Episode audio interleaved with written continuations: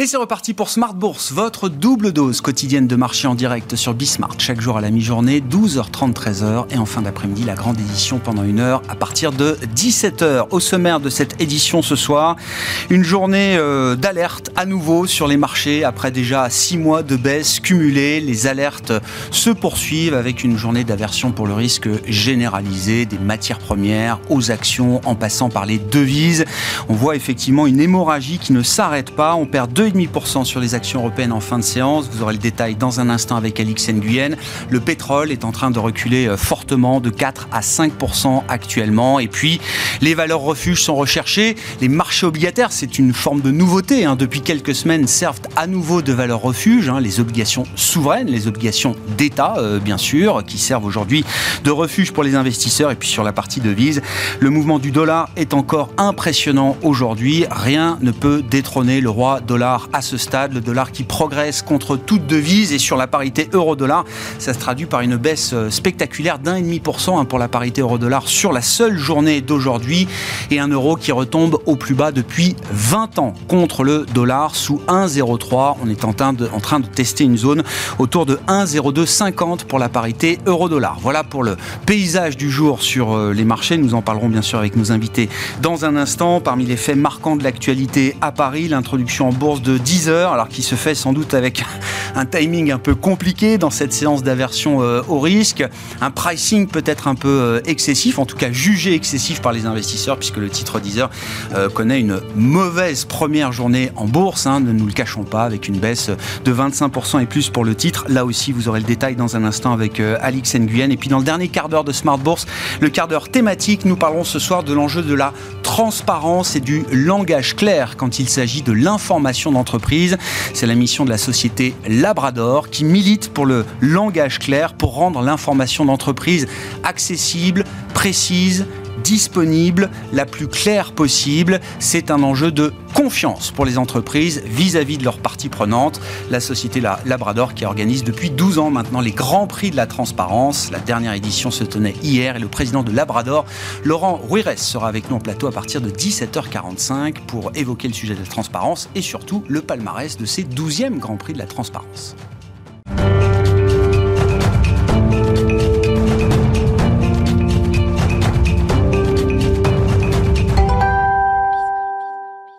D'abord, les infos clés du jour sur les marchés avec une séance encore euh, compliquée d'aversion au risque. Les infos clés donc avec Alix Nguyen.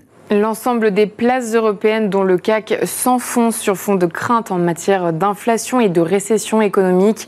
Le marché encaisse la publication des indices PMI pour la zone euro, l'accès de faiblesse de l'euro face au dollar et la nouvelle envolée des prix du gaz. Pour rappel, les indices d'activité PMI publiés ce matin confirment un ralentissement marqué de la croissance en juin. L'indice a baissé à 52, son plus bas niveau depuis 16 mois, contre 54,8 en mai. En France, au mois de le rythme de croissance de l'activité dans le secteur privé a ralenti plus que prévu. L'indice PMI composite a reculé à 52,5 contre 57 en mai et 52,8 en première estimation.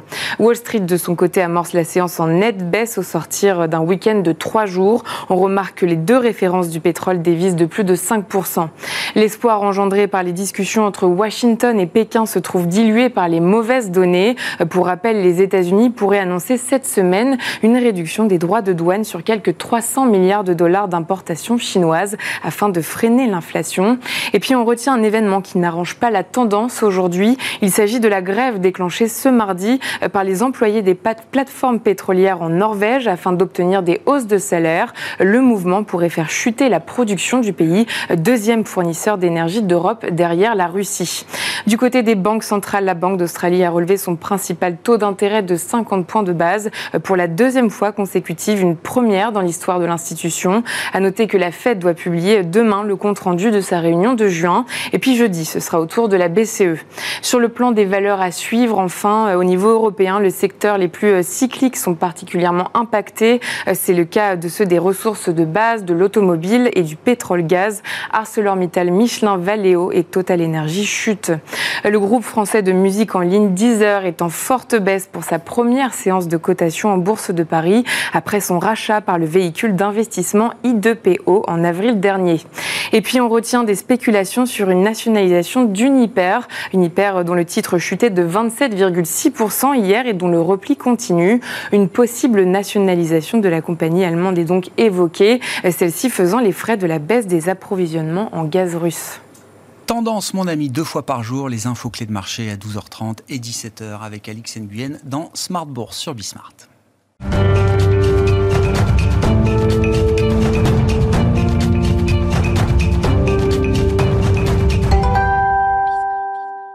Trois invités avec nous chaque soir pour décrypter les mouvements de la planète marché. Léa Dunan-Châtelet est avec nous ce soir, directrice de l'investissement responsable chez DNCA. Bonsoir Léa. Bonsoir. Merci d'être là. Merci à Eric Venel de nous accompagner également. Bonsoir, Eric. Ravi de vous retrouver. Vous êtes directeur général et directeur de la gestion de Montbleu Finance et c'est ce qui fait le caractère euh, spécial de cette émission euh, ce soir. Le retour de Christian Cambier. Bonsoir Christian.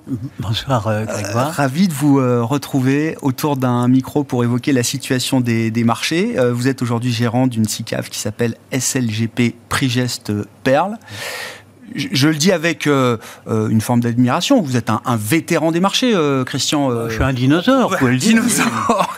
Et c'est ce qui fait le, c'est ce qui fait l'intérêt de votre intervention ce soir, Christian. On se connaît depuis quelques années quand même. On depuis longtemps. On a eu beaucoup de discussions C'est ma 53e année. alors je ne connais pas depuis 53 ans, mais depuis quelques années quand même. Et non, mais je raconte un peu les coulisses de votre comeback, Christian. Vous me laissez un message sur mon portable il y a quelques semaines en me disant, Grégoire, il faut absolument que je te parle j'ai le portefeuille pour les 20 prochaines années, il faut absolument qu'on en parle. Non mais euh, c'est la manière dont vous avez éveillé ma curiosité, euh, Christian. Donc euh, c'est pas très honnête de ma part. Non, alors, je vous laisse, je vous laisse développer votre pensée, mais autour de la table, je crois qu'on est tous très intéressés de savoir quel est le portefeuille de Christian Cambier. alors pour les 10 prochaines ou les 20 prochaines années, s'il faut aller jusque là. Je suis pas tout seul sur la place mondiale à avoir le portefeuille pour les 20 prochaines années, puisque ce sont, c'est le portefeuille qu'on a eu il y a 5 50 ans. Je m'explique, je ne veux pas faire du Kondratiev ni du Schumpeter, mais euh, il y a dans les années 65-85, pendant 20 ans, l'indice n'a pas bougé. Le Dow Jones est resté à 1000 pendant 20 ans. Il n'est pas resté longiligne, il a bougé. Et pendant cette période-là, c'était très dur de gagner. On avait une période d'inflation intense, de stagflation. Bon, c'était très dur de, de... fallait bosser.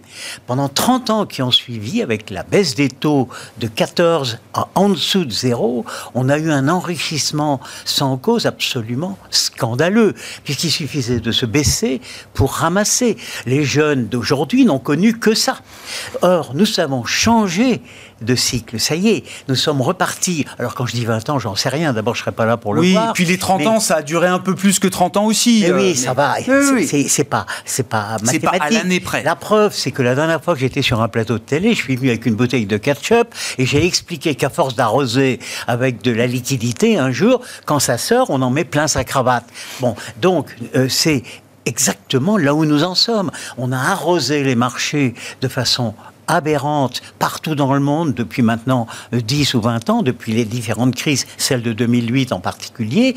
Et là, c'est terminé. Donc il va falloir bosser pour gagner de l'argent. Mais on gagnera de l'argent dans les marchés parce qu'il y a toujours quelque chose à faire. Mais vous dites, c'est pas juste une histoire de 2-3 ans difficile à passer. Ah non, non, non. Parce que une fois que l'inflation repart, que les taux vont monter, accessoirement, les taux n'ont pas encore monté par rapport à l'inflation. On peut quand même pas avoir des taux à 1,5 ou 2 quand l'inflation l'inflation va être à 7, 8, et au train où ça va, avec toutes les grèves, les revendications salariales, il va falloir lâcher, lâcher. Donc on est parti pour une période extrêmement difficile.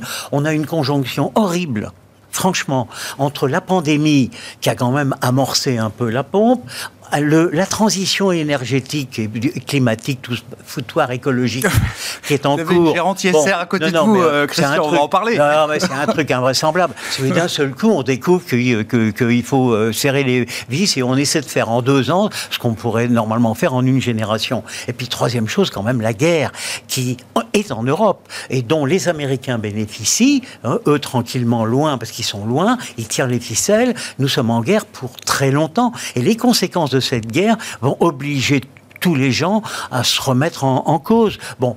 Donc c'est pas une crise. Enfin, c'est une crise, c'est une crise qui va durer ou c'est un nouveau paradigme. Bah, non, mais c'est un, un, élément dont on n'avait pas besoin, à l'évidence. Et cette histoire de gaz, de, de, de, blé, de matières premières, tout ça vient quand même de la Russie. Monsieur Poutine, à chaque fois qu'on fait des sanctions, on se tire une balle dans le pied. Il faut dire la vérité. Oui, bon, c'est une interprétation, mais c'est un fait qu'à chaque fois que nous on met des sanctions, c'est nous qui sommes les sanctionnés les plus. Il y a un rationnel politique et géopolitique qui prime aujourd'hui sur une rationalité économique. on peut l'accepter aussi. C'est pas grave. Il paraît que et alors c'est pour ça que quand on me parle de récession euh, en ce moment, je dis que il y aura pas de récession parce qu'il n'y a jamais eu de récession en période de guerre. Nous sommes en guerre, en économie de guerre. Et le quoi qu'il en coûte, bien célèbre ici en France, va continuer parce que quand on est en guerre, on ne compte pas. On ne compte pas l'inflation, on compte pas les agrégats les déficits, les machins, et on va produire et, continuer à envoyer des armes, des machins partout. Bon, donc euh, je ne pense pas qu'on ait une récession. Bon, euh, si euh, non, en guerre il n'y en a jamais eu. Mhm. voilà. Alors après, si vous me demandez, bah, moi ce que je veux c'est le portefeuille. Mhm. C'est quoi le portefeuille, ah, bah, de 65-85 Moi j'étais à peine né. J'ai plein d'amis sur la place, mon, ami Jean-Charles Merriot, etc. et bien d'autres. Directeur de la gestion de DNCA. qui font de la value. Bon, moi, moi, je suis mondial. Hein. Il faut savoir que je vais au Japon depuis 1984, c'est-à-dire que j'en suis à ma 30e, euh, près de 30e année au Japon. Vous êtes un des rares qui s'intéresse au marché japonais. et c'est le marché japonais qui est le plus intéressant du monde dans ce qui est en train de se passer. Comment je ne perds que 2% ou 3% depuis le début d'année? Parce que le Japon m'a sauvé je gagne ma vie au Japon. Bon, et, accessoirement aussi en Chine. Qu'est-ce qui fait l'intérêt du Japon dans le contexte et l'environnement que très simple. vous décrivez le marché euh, Il faut savoir que l'économie japonaise est la moins productive du monde. Si on met un indice 100 pour euh, les États-Unis, la productivité au Japon est de 65. C'est catastrophique. Mais ils s'en moquent. Ils mettent des employés là où c'est pas nécessaire, mais il n'y a pas de chômage. Bon. Mais au Japon, vous avez des valeurs qui sont en dessous de la book value partout et qui donnent des coupons de 5 à 4, pour, 4 ou 5% Donc, ces valeurs qui étaient au purgatoire, et j'en ai bavé, je vous le dis carrément, dans les périodes où Hermès valait 100 fois les bénéfices, j'en ai bavé parce que j'en avais pas. Bon, on rigolait, il faut avoir du Hermès et du LVMH et du machin. J'en avais pas. Bon, par contre, maintenant, c'est mon tour. Il y a un proverbe chinois qui dit aujourd'hui c'est toi, demain c'est moi. Bon, et eh ben aujourd'hui c'est moi, parce que j'ai à nouveau les valeurs que j'avais.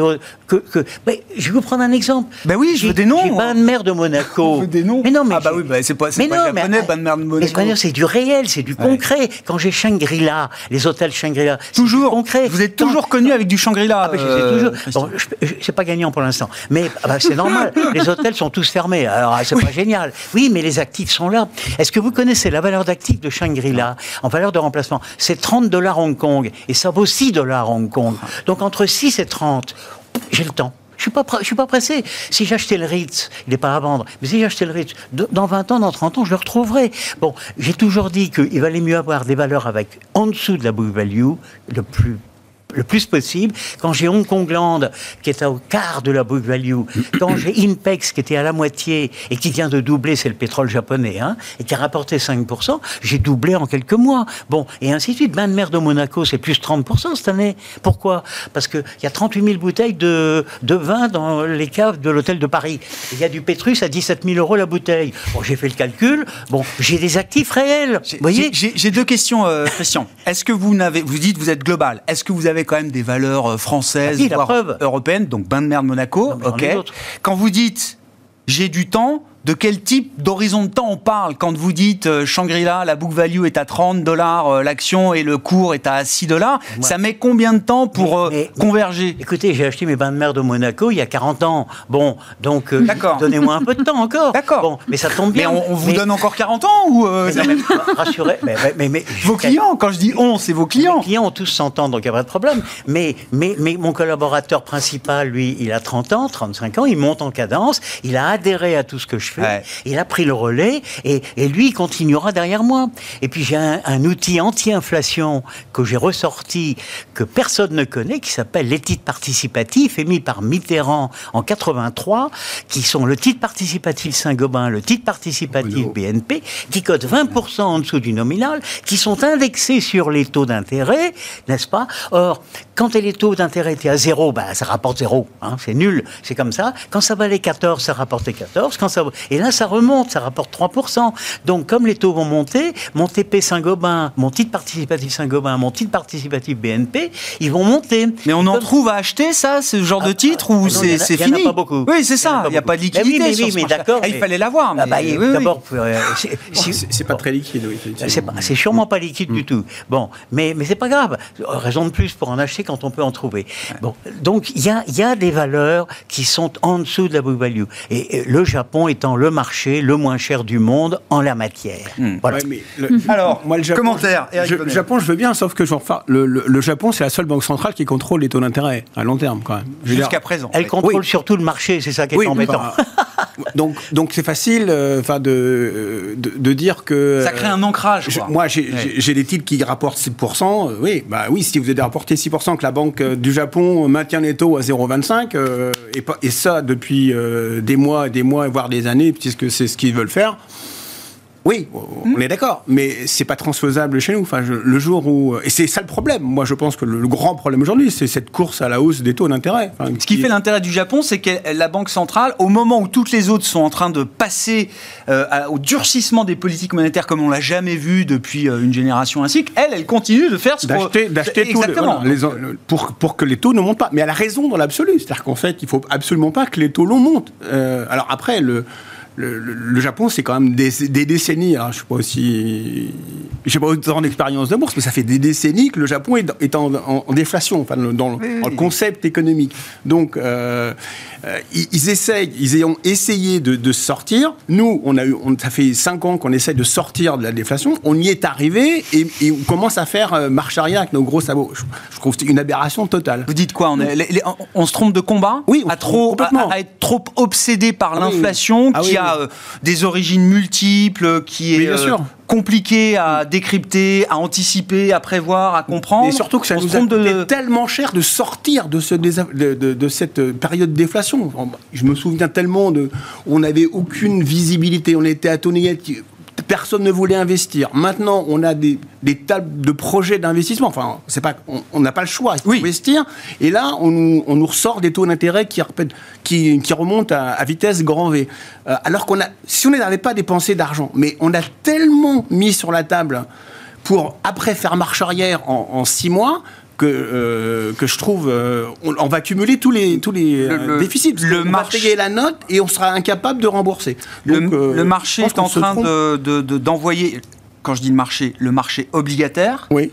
Depuis la dernière réunion de la Fed, donc mi-juin, on avait atteint quasi 3,50 sur le Ouais. 10 ans américain. Depuis, c'est une baisse continue des rendements euh, obligataires jusqu'à 2,80, 2,90 sur le 10 ans américain. On reste bien sûr. Je pense qu'on a atteint le point Mais, mais d'équilibre. d'accord, donc c'est ça. Le marché obligataire est en train d'envoyer le signal. euh, qu'on a atteint le point d'équilibre, qu'il ne faut pas aller euh, au-delà. Vous parliez tout à l'heure de, de- de certaines euh, équipes de gestion qui avaient acheté euh, des emprunts d'État Oui. américains à 3,20. ouais. Ben, c'est un signe. Enfin, Ouais. vous n'avez- Ouais. Greg Marx, ça fait longtemps. Je dis, j'achèterai les obligations quand Ouais. je verrai des gens qui, euh, des, des investisseurs finaux qui se positionneront sur les obligataires. Ben, c'est une bonne nouvelle. Ça veut dire que euh, ben, le taux d'équilibre, c'est entre 3 et 3,50. Et ça sert à rien d'aller euh, dire que c'est la fin du monde, qu'on va remonter les taux à, à, à- pas d'heure. Et euh, parce qu'on est en train de le- casser, le- casser complètement le moral. Moi, je suis hein, euh, obsédé par, ce retournement de, situation. On a changé de. Et Dieu sait si j'ai toujours été très optimiste, mais on est passé d'un euh, quoi qu'il en coûte, je dépense parce que j'ai envie de consommer, et à impossibilité. Bon, je, freine parce que je trouve pas de ni de personnel, euh, ni euh, il manque une vis quelque part, je peux pas la livrer. Et là, à un, dé- un- système dépressif énorme. Vous parlez à des, à des euh, entrepreneurs, Alors, ils savent pas où ils vont habiter Ouais. en septembre. Ouais. Donc, euh, Donc du point de vue des marchés, c'est euh, la, la séance du jour. Bon, euh, on en a connu d'autres. hein. Depuis Oui, six mois, c'est On les jamais jours, même- on a des séances euh, y a comme ça. quelques mois ce que je veux dire, c'est que c'est c'est emblématique des, des inquiétudes. Oui, oui, je vous, qu'on a changé complètement le. Et ça, Et donc ça, veut dire quoi? Ça veut dire que même après 6 mois de baisse, 20% de baisse pour les grands indices, sur les marchés actions, on n'est peut-être pas encore sorti totalement de, de, Bah, sauf s'il y a une prise de conscience euh, des, Des banques centrales. Des, banques centrales. Dire, euh, qui, ou, ou- ou- qui ou n'ont pas des de opérateurs. qui n'ont pas changé de discours pour l'instant. oui, le marché oui. obligataire lui a changé de dynamique, mais le discours des banques centrales n'a pas changé. je, je, je lance pas la pierre aux banquiers centraux, hein, parce que euh, on était bien, on était bien content de, de, de les avoir. On s'est tous satisfaits de la stagnation personne, j'ai oui. entendu personne de dire non, c'est un scandale. Non, bon, Non, on est d'accord. même si on pouvait le penser théoriquement que c'était un peu compliqué à justifier, Euh, ni euh, dans leur timing. Je dis simplement parce que les opérateurs, c'est souvent une course. Les opérateurs qui poussent aussi les banquiers centraux. Enfin, Ah il y a un jeu, il y a le un marché jeu, teste, euh, voilà, il y a un jeu.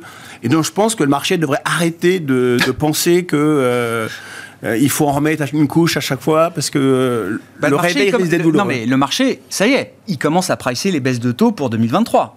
Ouais, bah ça c'est la bonne nouvelle. Voilà. S'il y en a une. Ouais, ouais. Mais je pense que allez, c'est la bonne nouvelle. Il en faudra d'autres, c'est ce qu'on peut comprendre. Mais on a le droit de mettre en avant euh, une bonne nouvelle dans cette euh, ambiance toujours pesante sur les marchés. Bon, commentaire, réaction, euh, Léa, et puis on peut revenir aux enjeux un peu, un peu immédiats. Euh, on a parlé, euh, évoqué euh, le caractère inflationniste de la transition Mm. euh, Énergétique. énergétique et Ouais. écologique.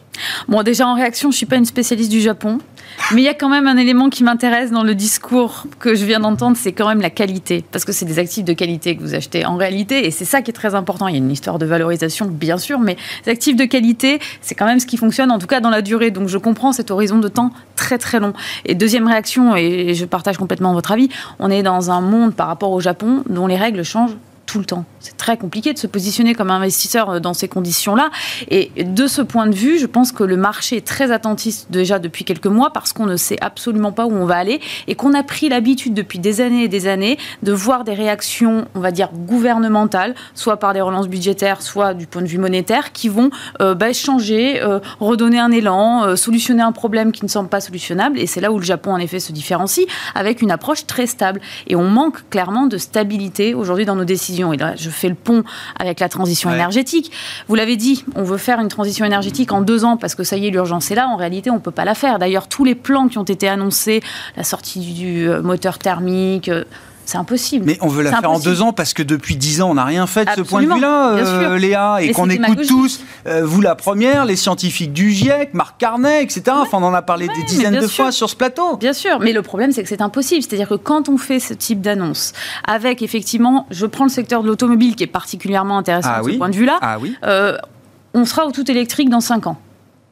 Il suffit de regarder la chaîne de valeur du tout électrique pour savoir que c'est impossible, que ce ne sont que des effets d'annonce. C'est-à-dire que, ne serait-ce que par les capacités de production, mais si on la remonte, cette chaîne de valeur, et qu'on arrive à la batterie et ce qu'il y a avant la batterie, c'est-à-dire euh, les métaux, on n'y arrivera pas. Là, les décisions qu'on prend au niveau européen, fin du moteur, fin de la vente des moteurs thermiques 2035, etc. Vous dites là, ça va, ça ne va faire qu'aggraver finalement le problème. Absolument. Et C'est contre-productif. c'est contre-productif parce que on a oublié. C'est un- pas une contrainte qui peut générer justement de, de, de- de bousculer un peu plus les choses. euh, Non, quand- parce qu'on a oublié un des thèmes principaux qui était la sobriété. C'est-à-dire qu'il y a un moment, il faut quand même passer par l'efficience avant même de commencer à prendre des technologies comme des solutions miracles. Et cette efficience, on ne l'a pas faite. On ne l'a pas faite. On arrive au pic de consommation du pétrole. On n'a jamais consommé autant de pétrole. Et j'ai rien contre le pétrole. Vous le savez, je ne suis pas ayatollah dans mon approche, loin de là. Mais donc, ça veut bien dire ce que ça veut dire. Ça veut dire que notre société de consommation euh, d'ultra-expansion ne fonctionne pas. Je donne quelques chiffres très importants. Aux États-Unis, aujourd'hui, une personne en moyenne est connectée à 17 appareils. En France, on est autour de 7. Les prévisions sont très claires. Si tous les peuples du monde arrivent au niveau ne serait-ce qu'européen, et je ne parle même pas des États-Unis dans les 20 prochaines années, ce qui est l'ambition de tous ces, ces pays émergents, c'est impossible. Nous n'avons pas les ressources. D'où cette fameuse approche par les ressources naturelles qui consiste à dire de toute façon le mur, il viendra de lui-même parce qu'on ne pourra pas faire ce qu'on pense tous réalisable en claquant des doigts. Mhm. Et donc, évidemment, on va aller vers une ultra-inflation. Parce que quand on voudra tous 10 smartphones, euh, bah, ce sera le prix qui fera la différence parce que tout le monde ne pourra pas en avoir 10. Bon, C'est quoi une sobriété efficace? Enfin, je, je, je, réentendais les slogans des années 70, 80. Bah, on n'a pas de pétrole, mais on a des idées. C'est ce qui va nous tomber dessus, là, euh, Christian. Mais moi, ce qui m'amuse, c'est que j'avais du charbon dans mon portefeuille. Et euh, malheureusement, le politiquement correct, les autorités tout en haut m'ont dit Vous ne gardez pas de charbon. Donc j'ai vendu mon charbon. Et pourtant, j'avais du charbon mongol. Euh, qui, j'ai, incroyable. Mongolo mining, si je me souviens bien Ça s'appelle South Gobi. J'avais du South Gobi et j'ai fini de les vendre parce qu'on m'a dit là-haut, tu n'as pas le droit d'avoir du charbon dans ton portefeuille. J'avais du Mitsui. Aujourd'hui, on relance des centrales à charbon. Hein. Et puis voilà, par contre, euh, dites ce que, faites ce que je dis, mais pas ce que je fais, n'est-ce pas, comme d'habitude.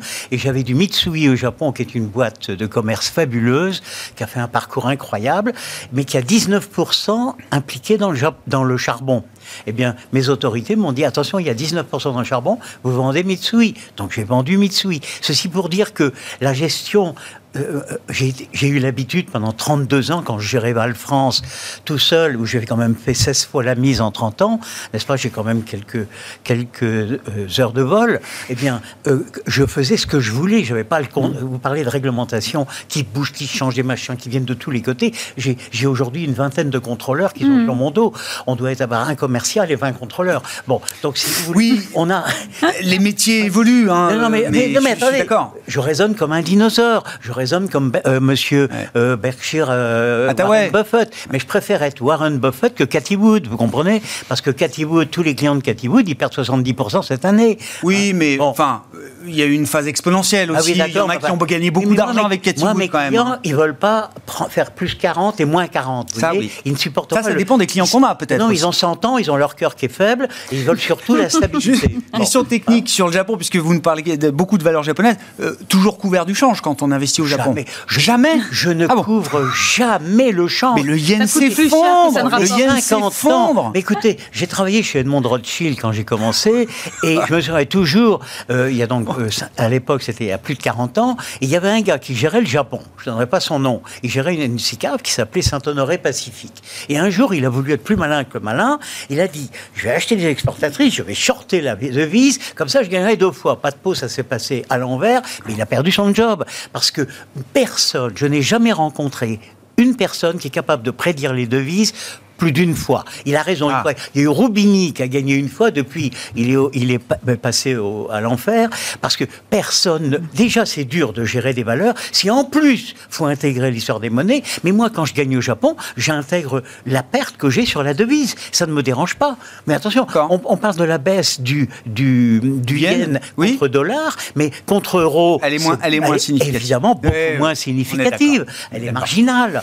Euh, à propos de devise, quand même, si, c'est pour moi le fait marquant du jour, hein, euh, l'accélération à la baisse de l'euro encore sur une séance là. Alors le dollar est très fort, évidemment, le dollar roi, indétrônable jusqu'à présent. Quand même, à 1,0250, euh, ça, commence à être euh, embêtant, très embêtant. Qu'est-ce que ça reflète d'ailleurs comme situation Qu'est-ce bah, qu'il y a de nouveau là aujourd'hui qui explique que l'euro se retrouve à 1,0250 Je ne sais pas si c'est nouveau, mais le alors c'est très compliqué effectivement de, de trouver, d'anticiper une parité de change, mais en, gros, c'est les taux d'intérêt, la croissance estimée, euh, et puis euh, le taux d'intérêt de croissance estimé, et puis euh, j'ai oublié. Euh, enfin bon, les taux d'intérêt, bon, ben, ouais, euh, c'est mort. la croissance estimée, ben, c'est la même chose. Et la dernière, c'est la balance des paiements. Oui. Quand on a eu le, le premier déficit de la balance américaine, déficit allemande, allemand en mai, en mai, première depuis la réunification exactement. 1991. Donc là, il y a un vrai, il y a un, y a un changement drastique dans la balance. Ça, ça marque les esprits. Ah oui, oui, oui. Donc c'est le dernier voyant qui, qui était pas rouge. Donc là, ça peut pas être autrement. Alors après, la conséquence, c'est que ça va pas nous aider, hein, puisque euh, ça, ça enchérit encore un peu plus euh, l'énergie qu'on produit pas, et euh, ça facilite aux exportations. Sauf que le problème, pour l'instant, on s'en fout, puisque de toute façon, on n'arrive pas à exporter, puisqu'on a un Les problème. Les allemands, ils sont en baisse de 0,5% hein, sur le mois de mai. Donc, voilà. En d'autres temps, ça nous aurait aidé, mais là, c'est le pire, c'est le pire moment en termes de timing. Donc ça va ne faire qu'augmenter un peu bah, l'inflation importée, en fait. Donc c'est une, une, mauvaise nouvelle. En fait, ce qui a déclenché, je crois que c'est la balance des paiements. Enfin, c'est effectivement allemande. Et donc, je sais pas, euh, parité, sous la parité, euh, ça ah, paraissait un peu ubuesque il y a encore euh, quelques temps. je- c'est depuis deux, deux- deux mois. Ça va choquer un peu les esprits quand Ça, même ouais. euh, si euh, le Mais après, euh, ça va choquer, mais euh, de toute façon, je vois pas comment on peut renverser euh, la manœuvre Ouais. euh, tant qu'on n'aura pas changé. euh. En plus, il faut, il, y a- il faut rajouter euh, les Allemands qui commencent à dire que euh, le, le système d'Mme Lagarde sur la fragmentation, c'est pas son problème. On est en train de se tirer des balles. euh, Bah, désunion c'est pas- politique. je pense que c'est absolument pas le moment non plus. Enfin, on, on a le chic pour euh, en- empiler euh, les, les problèmes.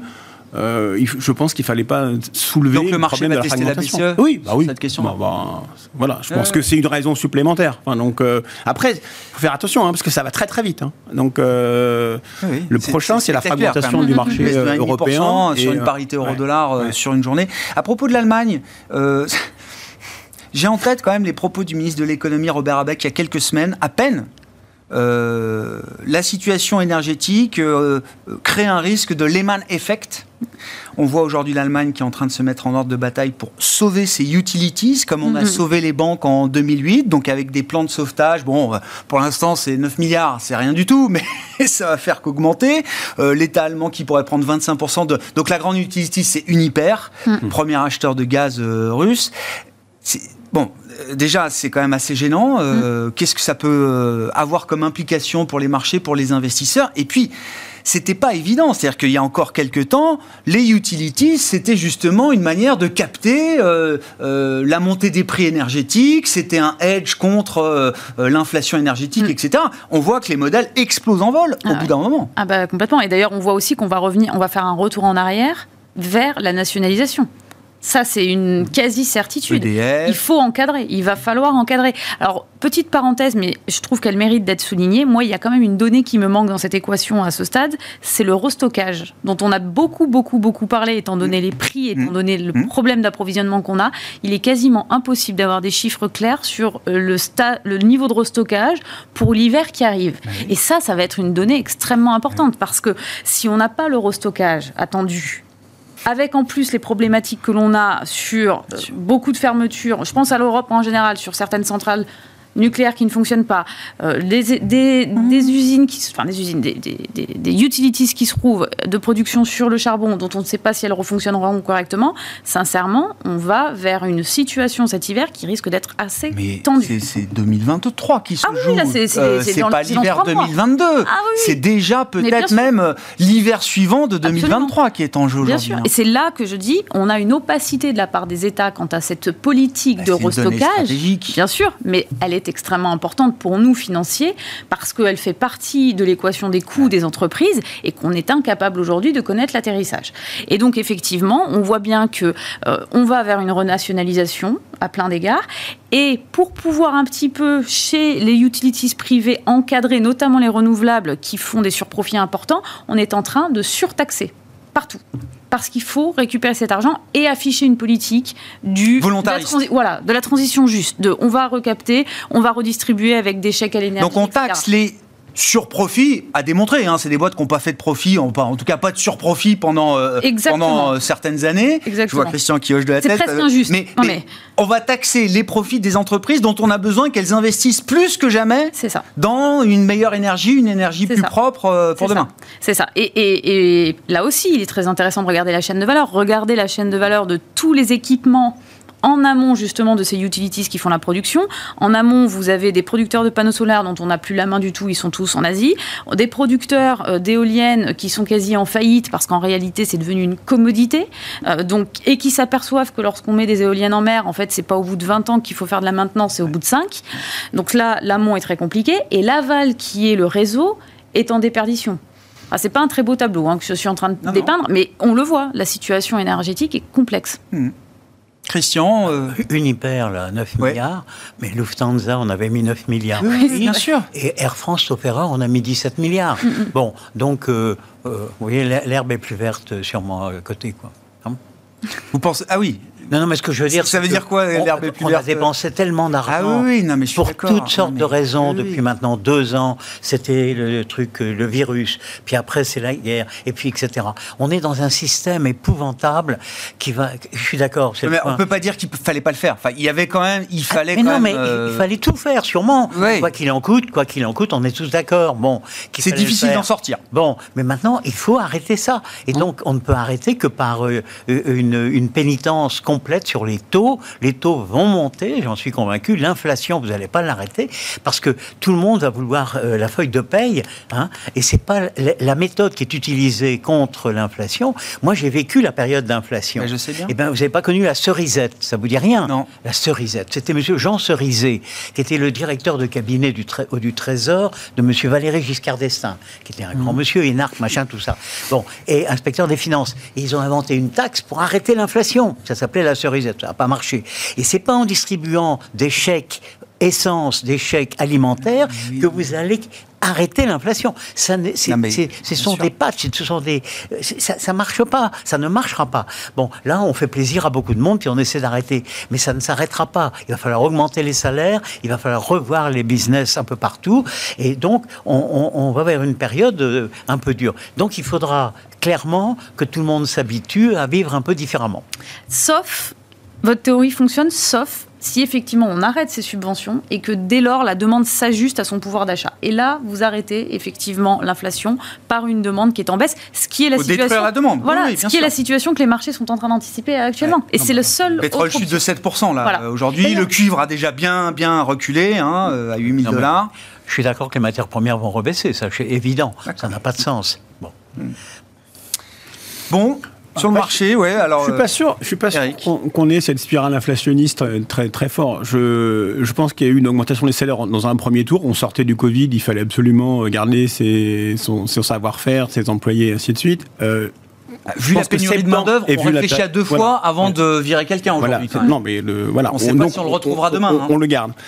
Euh, par contre, je suis pas sûr que septembre-octobre, on est, euh, il y aura, il y aura des pressions salariales. Je suis pas sûr qu'on ait euh, un deuxième tour. euh, D'accord. Donc euh, rattrapage ouais. one-off, Ouais, oui. ouais, je, je mais pense. la vraie spirale indexée permanente. Ouais, je pense parce que le, le- le climat Et donc payer, tellement dé- détérioré. Et le donc, climat la, s'est- donc la demande, Eh ben, donc on eh va ben, détruire la demande. Non, non, donc ça c'est s'appelle une récession. Ah bah euh, c'est ce qu'on veut. Enfin, Oui, oui, oui. une, une récession. Non.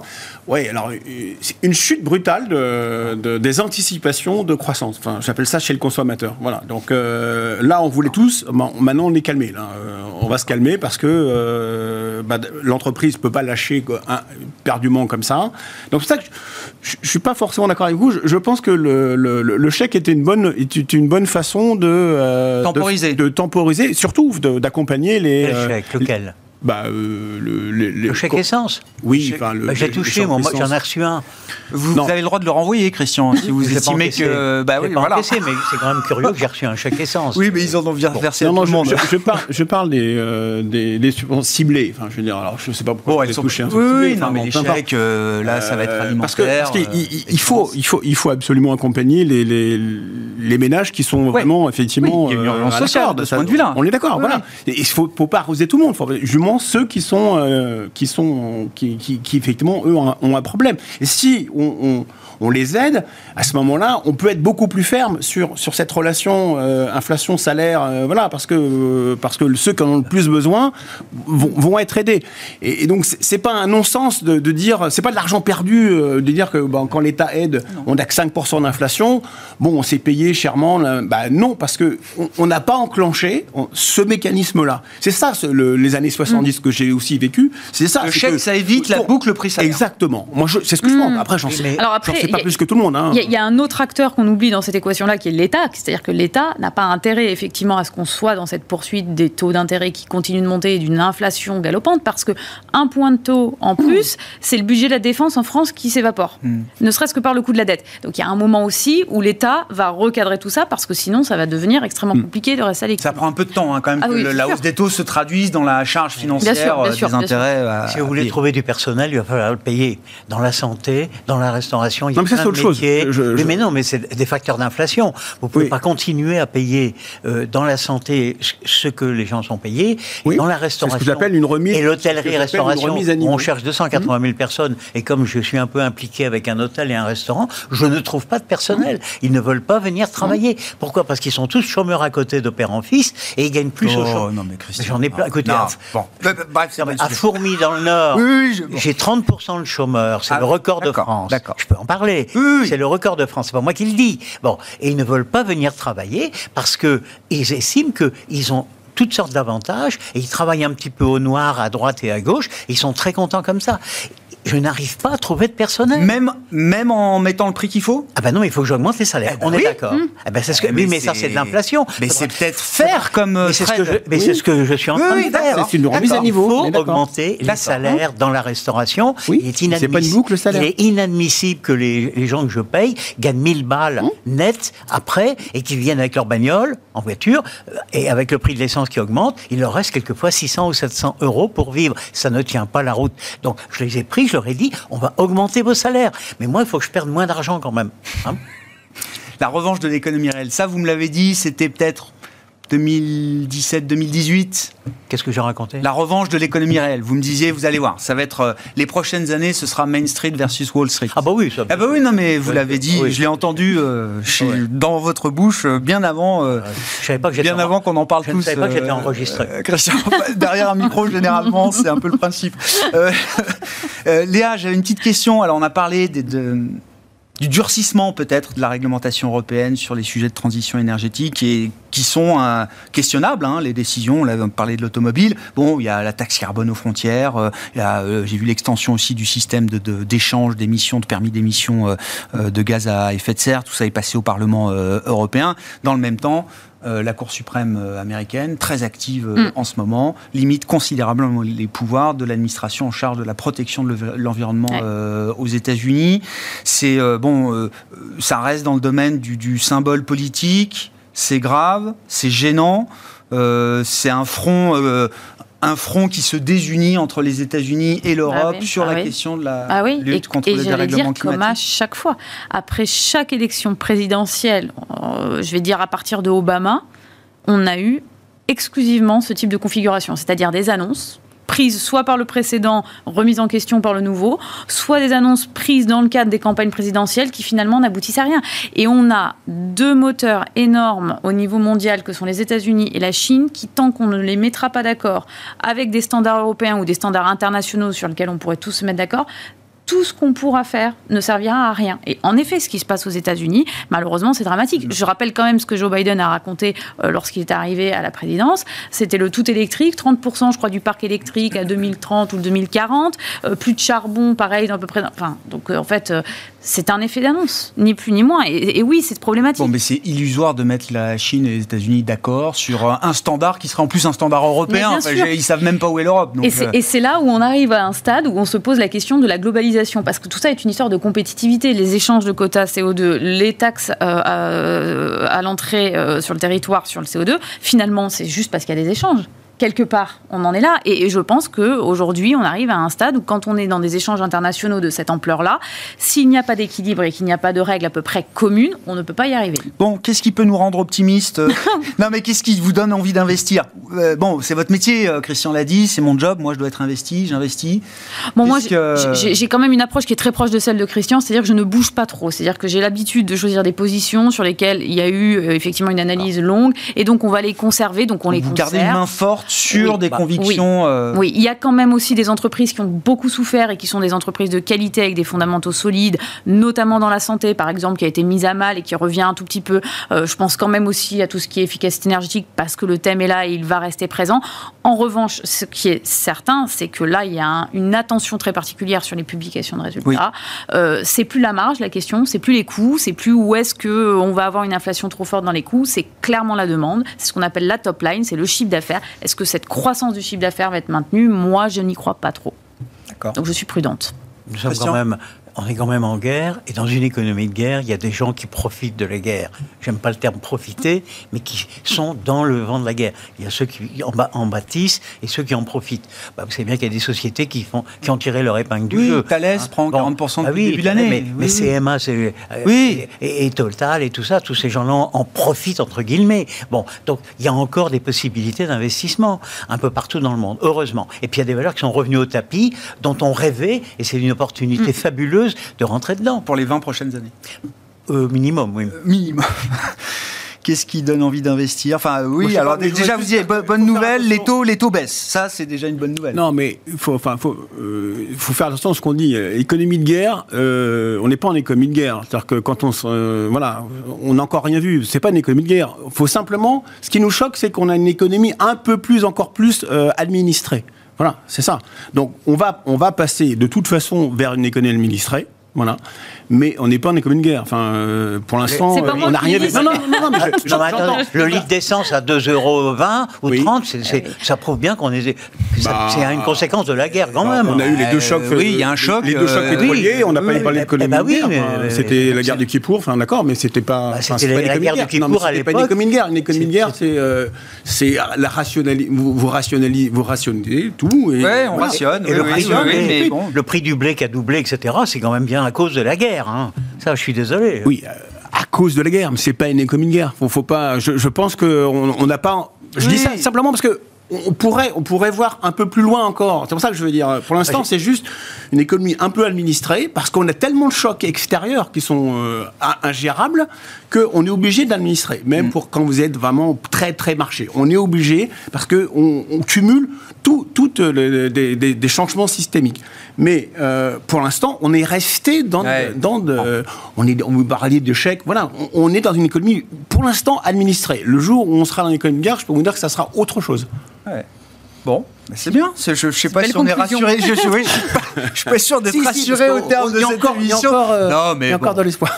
Oui, oui, oui, non, mais il y Le toujours, marché est encore, évidemment. euh, Mais c'est vrai que l'hémorragie de marché est quand même assez spectaculaire. Euh, le CAC qui a clôturé sous les 5800 points euh, ce soir, quasiment sur les plus bas de l'année, hein, avec une baisse de 2,7%. Merci à vous trois. Merci beaucoup d'avoir été les invités de Planète Marché ce soir. Christian Cambier pour son retour. Vous reviendrez euh, avant, avant 20 ans, euh, Christian? Oui, Je, je sais pas. pas sûr. Euh, Pas sûr. Je suis pas sûr que j'ai encore un discours à, amé- à améliorer, donc euh, Oh, bon, écoutez. on verra. En tout cas, la, la porte euh, est toujours ouverte euh, pour vous. Christian Cambier, gérant de la euh, SICAV SLGP Prix Geste Perle. Léa Dunon-Châtelet, directrice de l'investissement responsable de DNCA Investment. Et Eric Venet, directeur général, directeur de la gestion de Montbleu Finance. C'était les invités de Planète Marché ce soir.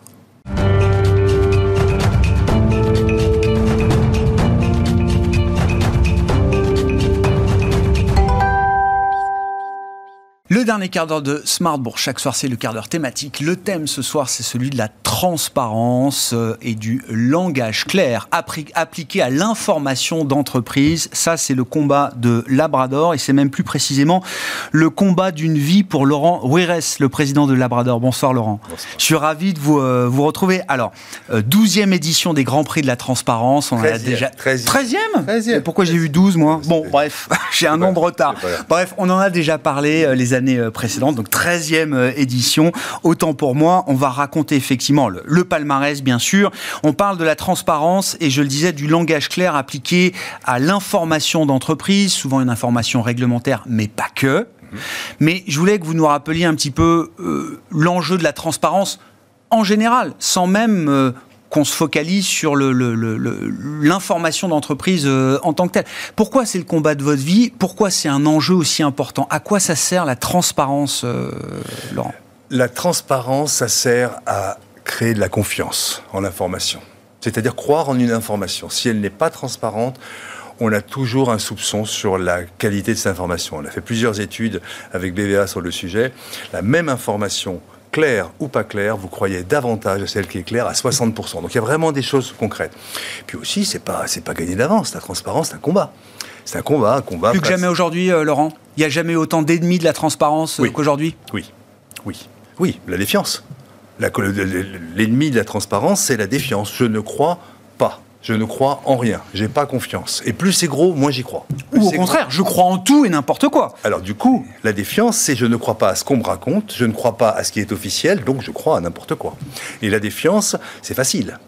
Parce que c'est le système 1 du cerveau. C'est binaire, c'est le réflexe. Donc je n'y crois pas, et vous pouvez me raconter ce que vous voulez, n'importe quel expert, je n'y crois pas.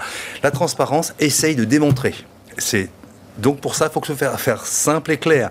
Parce que naturellement, c'est plus chiant, c'est plus gris. Il faut, il faut argumenter Eh pour, pour mettre de la compréhension sur l'information. Donc il faut faire très clair pour lutter contre la défiance qui, elle, est très simple. On ne va pas mentir en étant compliqué. En étant le... C'est binaire, c'est oui ou non. Ouais, ouais. Donc voilà, donc on a tout un travail, donc c'est un combat. Et c'est ça. Et d'ailleurs, je trouve que c'est intéressant euh, de voir comment ces grands prix évoluent parce que chaque année, vous mettez à jour. Alors, j'ai vu qu'il y a quasiment 300 critères. Il y a quatre supports d'information qui sont euh, analysés par vos équipes euh, de manière totalement euh, objective. Donc le document d'enregistrement euh, universel, on parle d'univers des entreprises cotées, SBF 120, etc. Le rapport financier euh, annuel et extra-financier, il faudra Yes. en parler. La charte éthique, le site internet et la brochure de convocation aux usagers qui sont donc les quatre supports d'information que vous étudiez à travers près de 300 critères d'analyse. Oui, la transparence, c'est pas simple. C'est compliqué. Et non. C'est ce que vous disiez. Et non, parce que ça touche tous les sujets d'information de l'entreprise. Alors, l'information financière est relativement transparente historiquement, parce que c'est les matures. Elle est normée. Elle est normée. Le reste, non. Donc, on a des critères sur la gouvernance, sur la manière dont on peut la comprendre, sur la rémunération, sur les risques, sur le climat, sur l'environnement, sur le social. Il y a beaucoup de critères. Et oui, l'information. Les entreprises se sont complexifiées, et donc il y a de très nombreux critères, pratiquement toujours de pédagogie. En clair, c'est l'information, elle est conforme, les gens vont en prison autrement. Donc c'est C'est pas le fond que vous jugez, hein. Alors- c'est pas le fond de l'information. il y a des recouvrements. Le fonds, le appartient aux entreprises et si elles se mettent en risque de ne pas Dire la vérité, oui, ou, c'est alors, leur ou ne pas être sincère, Oui, c'est oui. leur risque, d'accord? Mais à partir de là, ça ne suffit pas. L'information doit être claire, facilement compréhensible, facilement lisible. Et d'ailleurs, ce qui est intéressant, c'est dans les critères, vous avez rajouté, alors je crois, une, euh, le- euh, 25 critères liés à la transparence et une quinzaine de critères liés à la clarté du langage. C'est nouveau, oui. Ça, ça c'est nouveau. Et d'ailleurs, ça fait baisser les notes. Et- Ça fait baisser un peu les notes globales des, euh, bah oui, des 120 sociétés que vous analysez. Alors, il y a eu des progrès, il faut quand même le dire, impressionnants depuis 13 ans. Les groupes se challengent les uns les autres.